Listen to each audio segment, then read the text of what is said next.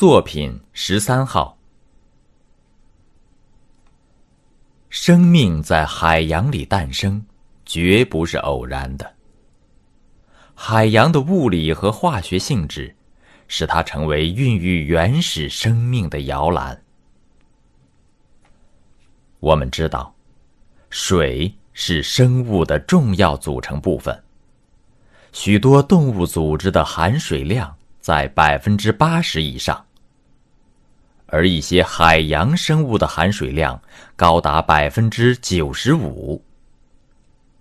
水是新陈代谢的重要媒介，没有它，体内的一系列生理和生物化学反应就无法进行，生命也就停止。因此。在短时期内，动物缺水要比缺少食物更加危险。水对今天的生命是如此重要，它对脆弱的原始生命更是举足轻重了。生命在海洋里诞生，就不会有缺水之忧。水是一种良好的容器。海洋中含有许多生命所必需的无机盐，如氯化钠、氯化钾、碳酸盐、磷酸盐，还有溶解氧。原始生命可以毫不费力的从中吸取它所需要的元素。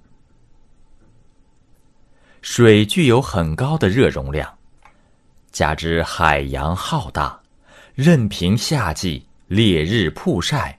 冬季寒风扫荡，它的温度变化却比较小。因此，巨大的海洋就像是天然的温箱，是孕育原始生命的温床。阳光虽然为生命所必须，但是阳光中的紫外线却有扼杀原始生命的危险。水能有效的吸收紫外线，因而又为原始生命提供了天然的屏障。这一切都是原始生命得以产生和发展的必要条件。登录微信，搜索“上山之声”，让我们一路同行。